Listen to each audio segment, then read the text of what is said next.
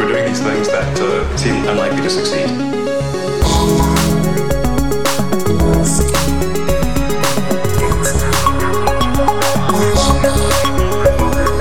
Bueno, volvemos a la carga porque, Matías, ¿qué tal estás? Hola, muy bien. Bueno, aquí pasando calor a la espera de que alguien reduzca las emisiones de gases de efecto invernadero y tal, pero muy bien. En fin, eh, Matías, has estado, aparte de asustando a mi mujer con las aceleraciones, has estado probando el Model 3 estos días pasados. Sí, pude hacer una prueba para Gizmodo porque publicamos por fin el análisis del Model 3 y la verdad es que estuvimos probándolo un poco a fondo durante un par de días. Hicimos algún viaje Madrid-Burgos, Burgos-Madrid, así que puedo contar bastantes cosas. Que tu reseña la has publicado, pero mi reseña en la vanguardia sigue sin publicar. ¿Qué te parece? bueno, es que eso ya es tema de editores, yo no me meto en esos asuntos de jefes.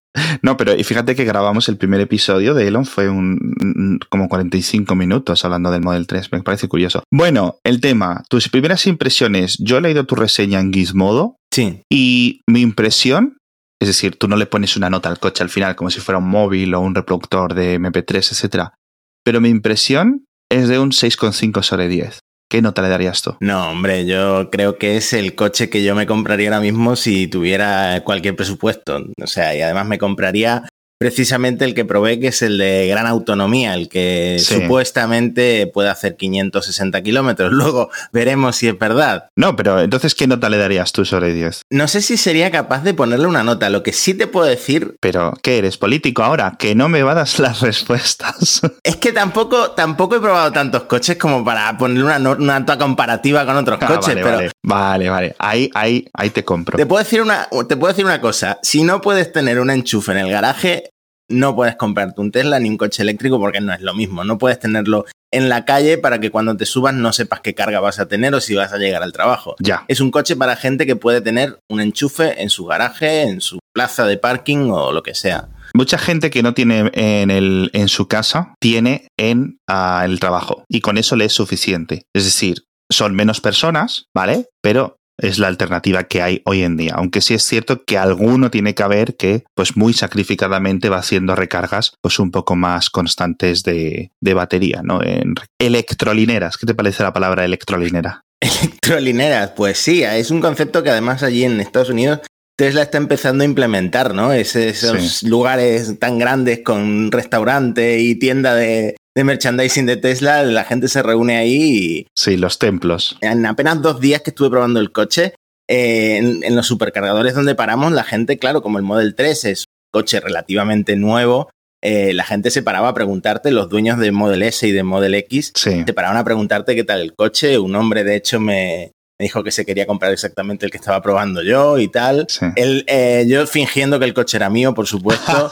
Qué mal, muy mal. Primero, hay como- para poner a la gente en contexto, hay como unos 2.000 Model 3 vendidos en España. Tenemos cifras nuevas de ventas de Tesla que salieron justo ayer. Hay como unos 2.000, es decir, no está mal, pero tampoco es el Opel Corsa, ¿vale? Entonces, y esa fue mi misma experiencia. Lo que pasa que yo le dije, oye, esto es una reseña, esto es un, un coche de préstamo de prensa. Le decía a la gente, tío, tú te has tirado el moco, como Joey en Friends con el Porsche, ¿no? Sí, yo ya además me hice un montón de fotos con el coche, las tengo subidas por si alguien quiere verlas a mi Twitter, así que eh, pasé un par de días siendo el dueño de, de un Tesla y luego lo devolví con mala cara en, en la tienda que tienen esto en calle. Bueno, volviendo al tema de la reseña, que si no te llevo por los desvaríos, ¿qué te pareció? Cuéntame cuáles son tus, tus principales comentarios. Eh, La verdad es que no solo era la primera vez que probaba un eléctrico, porque así soy yo de básico, sino que era la primera vez que conducía un, un automático. Entonces para mí todo era bastante nuevo. Eh, había conducido una vez un automático para ir a tirar la basura porque se lo pedí prestado a, a un, a un tío de mi, de mi mujer. Eh, que tiene un automático y le dije, oye, quiero probarlo. Y fu- y fui a tirar la basura y volví. Y esa fue toda mi experiencia que tuve con un automático. Entonces, para mí, Sí, era como conducir en un videojuego, porque claro. claro, es, es tan sencillo, es tan fácil de conducir. Además, el, el Tesla no, se, no está apagado cuando te subes, el, no hay que arrancarlo, el, el Tesla directamente empieza a moverse. Pues incluso si lo tienes configurado con el teléfono, que es como yo lo acabé configurando, eh, no tienes ni por qué abrir la puerta, te acercas y la puerta ya se abre porque el teléfono está conectado por Bluetooth al, al ordenador del coche y se abre la puerta.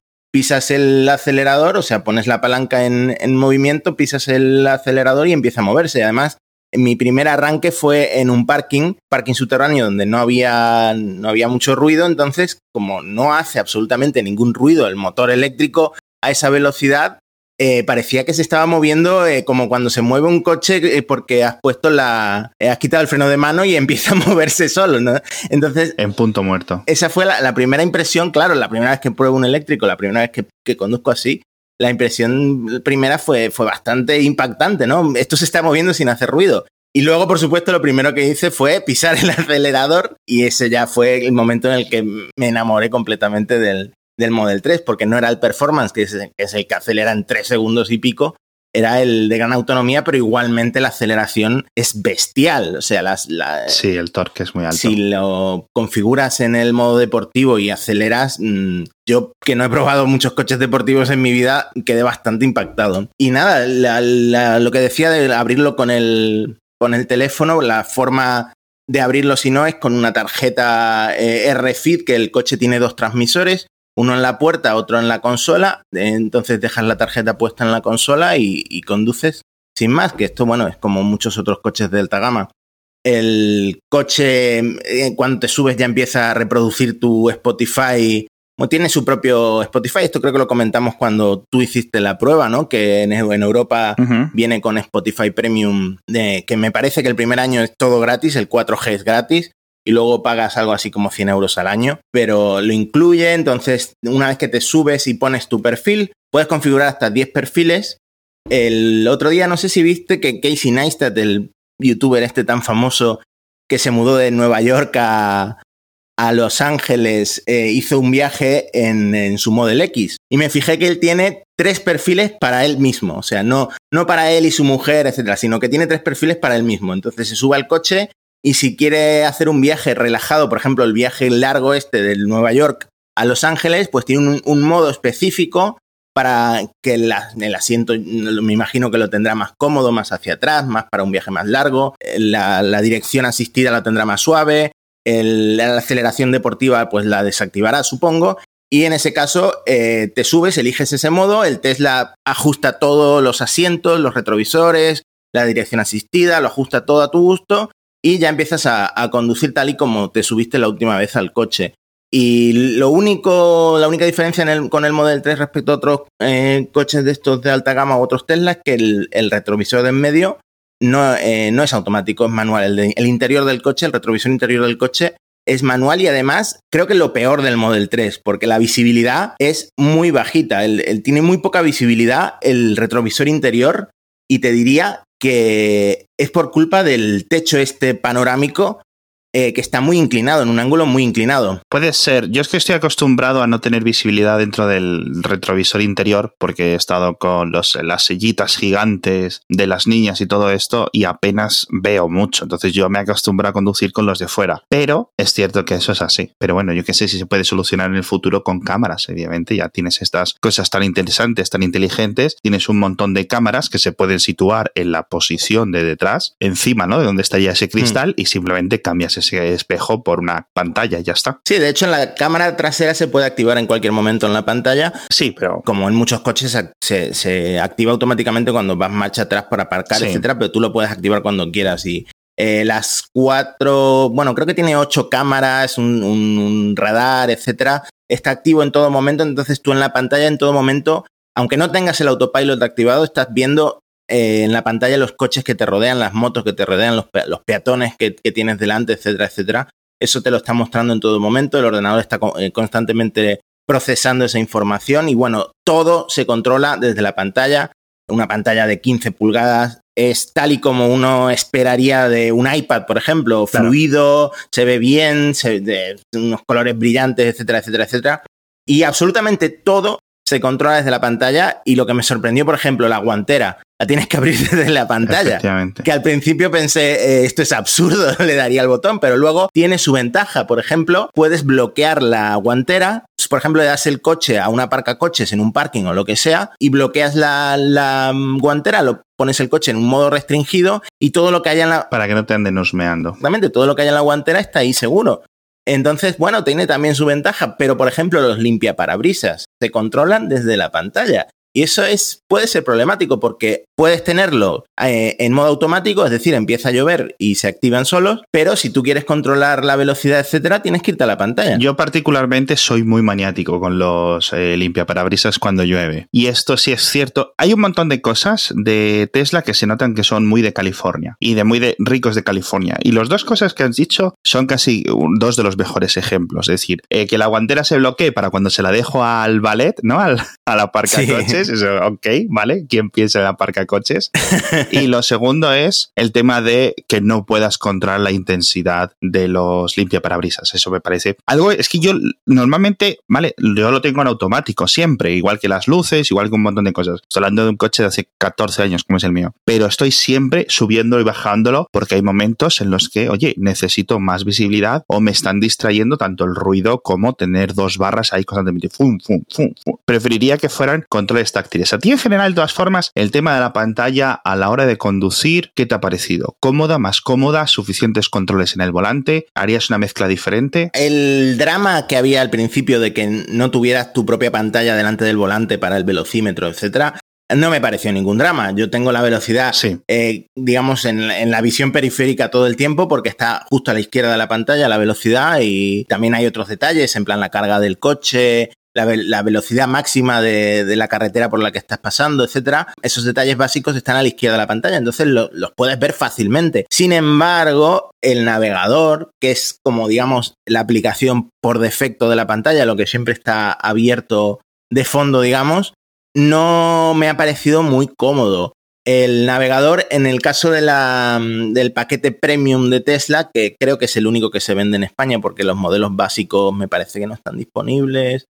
El navegador viene con su imagen satelital, viene con datos de tráfico, etcétera. Entonces, pues un navegador muy completo, pero primero que está a la derecha de la pantalla, entonces tienes que girar bastante la vista para, para ver pues dónde tienes que doblar, etcétera. Luego que no es una versión completa de Google Maps como podrías tener con Apple, CarPlay o Android Auto, que eso por, supuesto no lo puedes instalar en un Tesla. Tesla controla toda la experiencia. Y bueno, no me pareció tan completo como puede ser un Google Maps. No, tiene una vista en 3D, la traducción al español es terrible. Mm, a veces me, perdía, por ejemplo, sobre todo en las rotondas, que no me quedaba claro si tenía que salir por una salida o por la siguiente, por, porque el mapa a lo mejor no tiene una visión 3D que lo deje claro pues eso fue lo que menos me gustó. En contrapunto a esto, por ejemplo, algo impresionante de controlar en la pantalla es el aire acondicionado. Me parece que lo comentamos en el primer episodio de Elon, que por ejemplo a ti te, impresionó lo rápido que, que, se calientan los asientos calefactables, esto lo puedes controlar desde la pantalla individualmente para cada asiento, pero sobre todo el aire acondicionado con los dedos, con un gesto de los dedos en plan un gesto típico de pinch to zoom, de esto de separar los dedos, etcétera, puedes controlar la dirección del ventilador, dividir la corriente del aire. Todo esto lo controlas de una forma muy, muy, muy precisa con los dedos y eso me, pareció bastante impresionante. A mí hay un montón de cosas que me parecen, obviamente, en diferentes países la legislación a la hora de conducir te dice que hagas algo antes de arrancar. Por ejemplo, obviamente, pues en España tú realmente no puedes usar el móvil ni cuando estás parado en un semáforo, ¿vale? De hecho, no puedes configurar el GPS mientras estás en circulación. Tienes que hacerlo mientras estás detenido, ¿no? Pones la dirección, miras la ruta, miras no sé qué y ya entras en eso. La realidad es que la gente pasa de todas las legislaciones y modifica el GPS y modifica la música y modifica todo según vas eh, conduciendo. Estos son mini distracciones y las mini distracciones pues sí pueden ser fatales pero tampoco es una cosa que yo vería excesivamente grave. Pero en, en esta pantalla veo un montón de cosas que están tan alejadas de lo o tan raritas que las pienso como que es algo para que haga el copiloto, por decirlo así. Sí, en mi caso yo iba con un compañero y siempre que uno conducía era el otro el que estaba toqueteando la pantalla pero ya te digo que estar trasteando con una pantalla tan grande, sobre todo si tienes que acceder a un, a un botón en la derecha de la pantalla desde el volante, lo puedo llegar a percibir como peligroso. No, no, yo también estoy contigo. Simplemente también eh, creo que si te compras este coche o alguien que tiene este coche, con el paso de los días, con el paso de las semanas, con el paso de los kilómetros, empiezas a hacer las cosas con mucha más soltura. Bueno, algunas cosas que me llamaron también mucho la atención, por ejemplo, eh, para ser un coche premium no tiene carga inalámbrica viene con cuatro puertos USB, dos por delante y dos para los asientos de atrás. Me llamó un poco la atención el tema de los tiradores de la puerta. Son incómodos, ¿a que sí? No los considero incómodos porque una vez que le pillas el truco, es, es un juego con los dedos que tienes que pulsar el lado gordo con el pulgar Sí. y luego tirar del lado fino con el resto de la mano, ¿no? Pero parece que tienes que hacer un saludo de bandas. eh, Sí,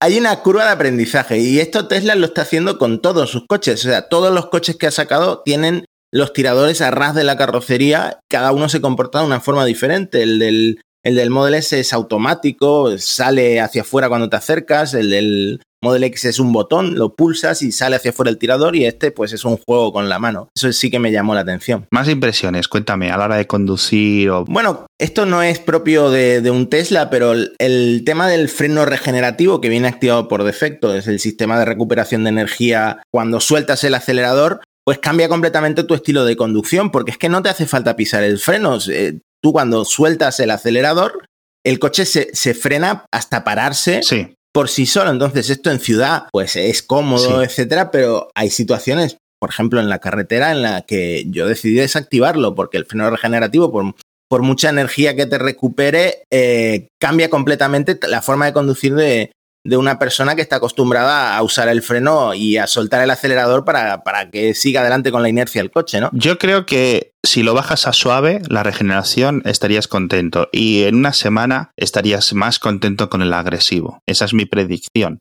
Creo, o sea, la regeneración es muy, muy, muy, muy, muy útil, tío. Mm. Otra cosa que yo no sabía mm, por pura ignorancia, pero que ahora me parece obvia, es que los usuarios de Tesla no cargan el coche al 100% cuando, cuando lo tienen en el garaje. Eh, limitan la carga. eh, de hecho, es lo que recomienda Tesla. Tesla recomienda el 80%. Hay gente que incluso la baja un poco más para que esa batería no, no se esté forzando constantemente al 100%, no se degrade tanto y te dure más años. Sí. Esto lo hacen por defecto todos los usuarios de Tesla, a menos que quieran hacer un viaje largo al día siguiente, entonces ya lo programan para el, para el 100%, pero por lo general se carga al 80%. Esto es algo que pasa en los coches eléctricos y es algo que está funcionándole muy bien a Tesla por las baterías concretas que tiene, los modelos específicos, estos que fabrica con Panasonic o que fabrica Panasonic para Tesla. Está funcionando muy bien y esto se puede observar directamente en el rango que mantienen los Tesla de segunda mano. Un Tesla fabricado en 2013, un Tesla fabricado en 2014, mantienen un nivel de carga de batería no perfecto, no del 100%, pero sí en los 90 y pico por ciento, ¿no? De comparado con cuando salió de la fábrica. Esto es algo que un coche eléctrico fabricado en, en las esas mismas épocas de cualquier otro fabricante no estaba consiguiendo. Y es todo lo que demuestra el, el- genio, la forma de que Tesla es un fabricante de coches puramente eléctrico y que está haciendo las cosas eléctricas desde cero y con un pensamiento 100% eléctrico. No es un, no es un fabricante que también hace coches eléctricos. Entonces, todo este tipo de cosas, las consideraciones para Tesla son máximas. Es el 100% de lo que tienen que considerar. Entonces, es una de las grandes ventajas, yo creo. Totalmente. El tema del autopilot, sí me gustaría preguntarte, ya te pregunté en su época, pero te pregunto otra vez. Mira, la- eh, yo pensé que iba a probar el Navigator en Autopilot, que son todas estas nuevas funciones que, el que te permiten eh, que el coche básicamente va solo por carretera. El coche puede cambia de carril solo, Sí. hace las salidas de, de carretera de, de autovía solo, pero no, la versión que probé era la versión, eh, digamos, final del autopilot básico, que está bastante limitado. Solo se puede activar en, cierto, en ciertas vías, en autovías, etcétera, y no, y no cambia de carril solo, tienes que activar el intermitente para que el coche haga un cambio de carril. Y a mí personalmente el autopilot me dio mucho miedo.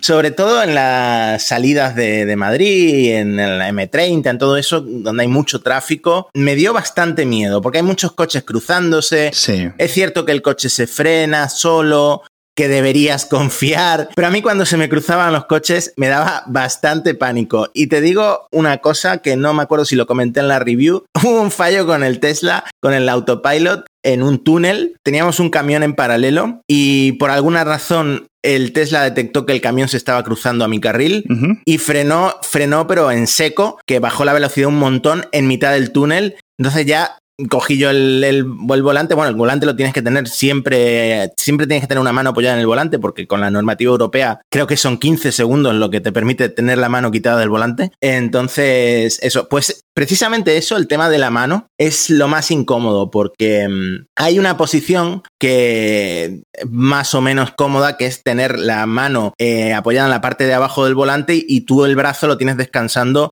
digamos, en tu falda, lo tienes descansando, descansando sobre una pierna. Esa es la posición más cómoda que, que se me ocurrió para tener la mano sobre el volante con el autopilot activado, porque tenerlo siempre sobre el volante pero que el coche esté, con, o sea, siempre sobre las dos manos sobre el volante, pero que el coche esté conduciendo solo, eh, me parecía incómodo porque como que tenía el, instinto de, hacer yo las maniobras, ¿no? De, de, coger yo el mando. Y, mm, y eso, la, la, postura cómoda que, que, que, encontré fue esa. Y la del túnel fue eh, la anécdota, la única anécdota que puedo contar negativa sobre el autopilot, eh, aparte de que me daba bastante miedo tenerlo activado. Y que no probamos o no pudimos probar el Navigator en Autopilot, entonces la versión que probamos fue una asistencia de conducción muy básica que hay en, en otros, en muchos otros coches de alta gama hoy en día. Entonces yo veo aquí varias cosas. Lo primero, yo creo que a lo mejor si lo hubieras probado en carreteras, en autovías que conoces tú un poco más, hubieras estado un poco más eh, seguro o te hubieras sentido un poco más así. Sí, seguramente. Es cierto que la M30, la M40, etcétera, no sé en esos, pero yo creo que di una vuelta entre la M40 sin apenas problemas. Con el autopilot, un autopilot también de todo, sin el NOA ni nada. A mí todo este tema de las funciones que tiene el NOA, del cambio automático de carril, de la gestión, etcétera, y eso que yo no hice salidas ni entradas, etcétera, bueno, no me me parece algo que vaya a cambiar. Lo que sí me da miedo es, a ti te da miedo, por ejemplo, cuando empiezas a probarlo, pero poco a poco empiezas a cogerle tolerancia. Y con la tolerancia vienen los despistes y las cabezaditas y el me confío y me puedo echar un sueño, ¿vale? Y eso es lo que más me preocupa de estos sistemas de asistencia en carretera. Son suficientemente buenos como para que te confíes, pero no son suficientemente buenos, obviamente, ni de lejos como para tener una conducción completa. Entonces, creo que aquí, y ya lo hemos visto, lo hemos comentado en otros episodios de, del podcast, va a haber bastantes problemas. Otra función autónoma que es completamente inútil ahora mismo, en, al menos en Europa, es la de convocar el summon, que básicamente funciona que desde la aplicación puedes mover el coche hacia adelante y hacia atrás como un coche de control remoto, pero eh, es muy lento, tarda un 3 o 4 segundos en conectar y eh, va muy lento, entonces no le, no le veo utilidad a menos que haya dos conductores que se te hayan puesto justo, justo, justo en paralelo y no puedas sacar el coche del parking. Esa es la única eh, utilidad, pero ya sabemos que Tesla está probando el Enhanced Summon, que eh, supuestamente recorre hasta 50 metros y tú lo llamas desde con las bolsas de la compra desde la puerta del supermercado y viene solo el coche a recogerte. Eso es lo que está probando Tesla, sobre todo en Estados Unidos. En, Europa la, normativa es bastante más estricta. Eh, no me quiero no me quiero dejar una anécdota que tiene que ver con la batería del coche. Este, probé el coche de gran autonomía, la autonomía homologada de en 560 kilómetros y el viaje que hicimos fue de Madrid a Burgos y de Burgos a Madrid. Entonces de Madrid a Burgos llegamos, llegamos bien, lo cargamos el coche en el, en el supercargador. El supercargador me parece que tarda en llenarlo de 0 a 100, eh, me parece que tarda como una hora y media o una hora y cuarto, algo así. El coste son 20 euros por llenar entero el, esta batería. Y eh, bueno, luego de, recargar estuvimos dando una vuelta por Burgos, etcétera, etcétera, y volvimos a, Madrid. Y en principio el viaje eh, llegábamos de sobra, Burgos-Madrid, llegábamos de sobra, era un viaje de dos horas y media, algo así, pero una vez que estamos entrando en Madrid, nos avisa el, coche de que vamos a llegar al supercargador de Getafe con un 2% de batería. Entonces ya empezamos a, bajarle, a activar el freno regenerativo a tope. y vamos con el culo bastante fruncido. Y llegamos con eso, llegamos con 11 kilómetros de, de margen a Getafe y claro, ya no nos podíamos mover y el supercargador de Getafe está en, la nada, en la más absoluta nada, en un hotel eh, de estos de, polígono de industrial, Eh, y nada, nos metimos en el, en el hotel a, a, ver el Sálvame que estaba en la tele y a,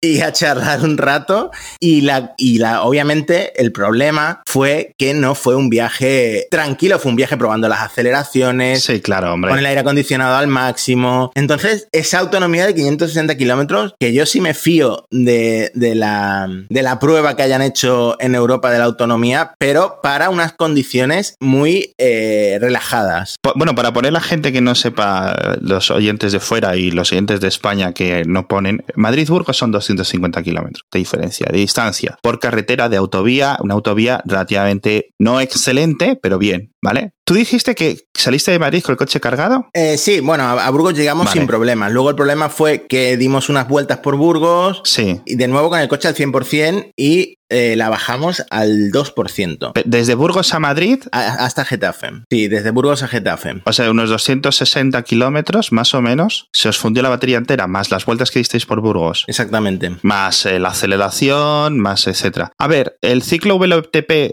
es bastante bueno, en el sentido bastante fiable, pero siempre hay, yo me gusta siempre quitarle como un 20% si vas a ir por autovía, 20-25%, por lo que va contando la gente con sus diferentes coches. Quítale, si el VLTP es 400, tienes que tener en cuenta que en, en autovía son unos 300, pero si estás en ciudad, súmale otro 25%, es decir, en, ciudad serían unos 25, o sea, unos 500 kilómetros, ¿vale? Entonces me sorprende que este de 500 y pico ¿vale? Yo le estimo unos 300 largos en autovía, 360, 380, 400, pero claro, si vais a, con muchas aceleraciones incumpliendo la legislación vigente de tráfico, porque seguro que alguna hubo. A ver, nunca admitiré haber hecho eso.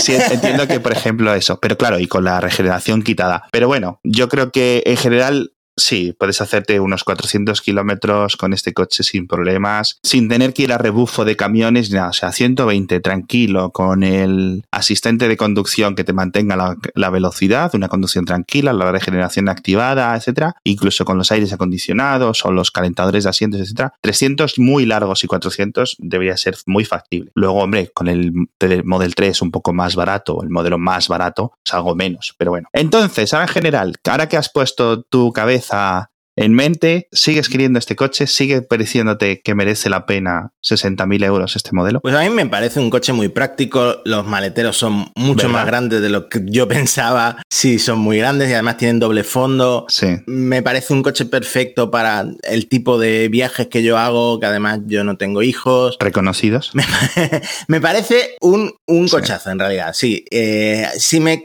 A lo mejor dudaría en, eh, entre el Model 3 y el Model Y por el tema de meter una bici, por ejemplo, en, en los asientos de atrás, etcétera. Pero no, me, la verdad es que me parece un cochazo y me quedé con, pues con eso, con muchísimas ganas de comprarme uno. Pero hay que, hay que ahorrar, hay que ahorrar porque la versión que, que probé yo, sin extras, cuesta 60.000 euros. Y ya si le metes el autopilot y le empiezas a meter el color que te gusta y le empiezas a meter uh -huh. eh, la tapicería que te gusta, ya se, se te quedan 70.000. Sí. Y el Model 3 más, más barato que se vende en España cuesta 50.000 euros. O sea, no, no nos llega esa versión de 35.000 dólares que ya ni siquiera en Estados Unidos se vende, solo se vende por teléfono. Claro, entonces tienes que sacar la calculadora. Es verdad que cargar este coche en un supercargador te cuesta 20 euros. Es verdad que cargarlo en tu, en tu casa te cuesta incluso mucho menos. Y luego la, la calidad que obtienes en este coche, la, el rendimiento que obtienes en este coche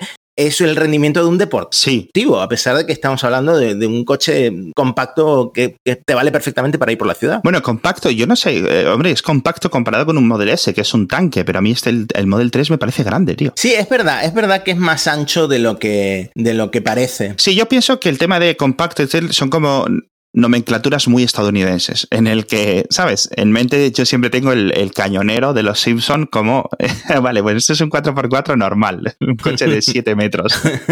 Entonces sí, o sea, yo compacto no es un smart, para mí un compacto. Es cierto que todos los coches han aumentado, ¿vale? Pero jolines, un Opel Corsa, un Ford Fiesta, que son mucho más grandes que un Ford Fiesta y que un Opel Corsa de hace 20 años. Pero eso es lo que yo considero un compacto. Un compacto es un coche en el que el maletero de atrás está reducido, en el que realmente solo caben dos personas atrás, más que cinco, por mucho que a lo mejor pues que hay tres chicas, ¿no? Un poco delgadas o tres niños, etcétera. Sí. Pues pueden caber atrás, pero realmente son coches de cuatro plazas, más que otra cosa. Bueno, has quedado satisfactorio, has quedado un poco con la envidia de gente rica, que eso siempre está bien, tener un poco de actitud para crecer en la vida, para medrar, para intentar, yo qué sé, organizarte un robo a un banco un día, etcétera. Ahora sé lo que se siente que la gente te mire por la calle cuando pasas con tu cochazo, sí, la verdad es que... Verdad, es ridículo, la, es, o sea, es ridículo, tío, es ridículo la cantidad de gente que te mira, se sienta, te toca, te no sé qué, cuando vas con el, con el coche este. La verdad que tenerlo uno